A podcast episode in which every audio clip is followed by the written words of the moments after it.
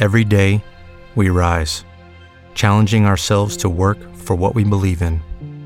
At U.S. Border Patrol, protecting our borders is more than a job, it's a calling.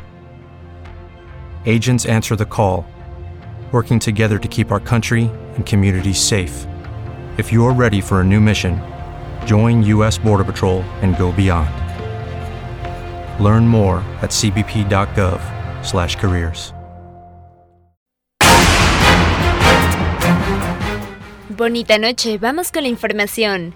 Tome sus precauciones. De acuerdo con la Secretaría de Gestión Integral de Riesgos y Protección Civil de la Ciudad de México, hoy se reportaron caídas de árboles, ramas y otros objetos. Esto derivado de las fuertes ráfagas de viento que se registran en la capital.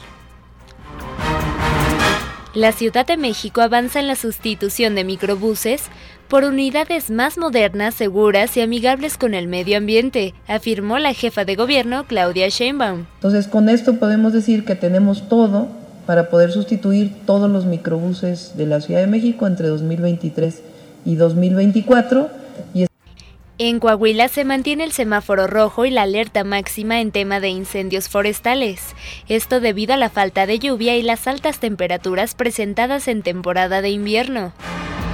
Y en noticias internacionales, en Perú, la congresista Noelia Herrera, del partido de extrema derecha Renovación Popular, presentó una iniciativa para exigir titulación a periodistas. Hasta aquí la información. Te saluda Ana Larcón.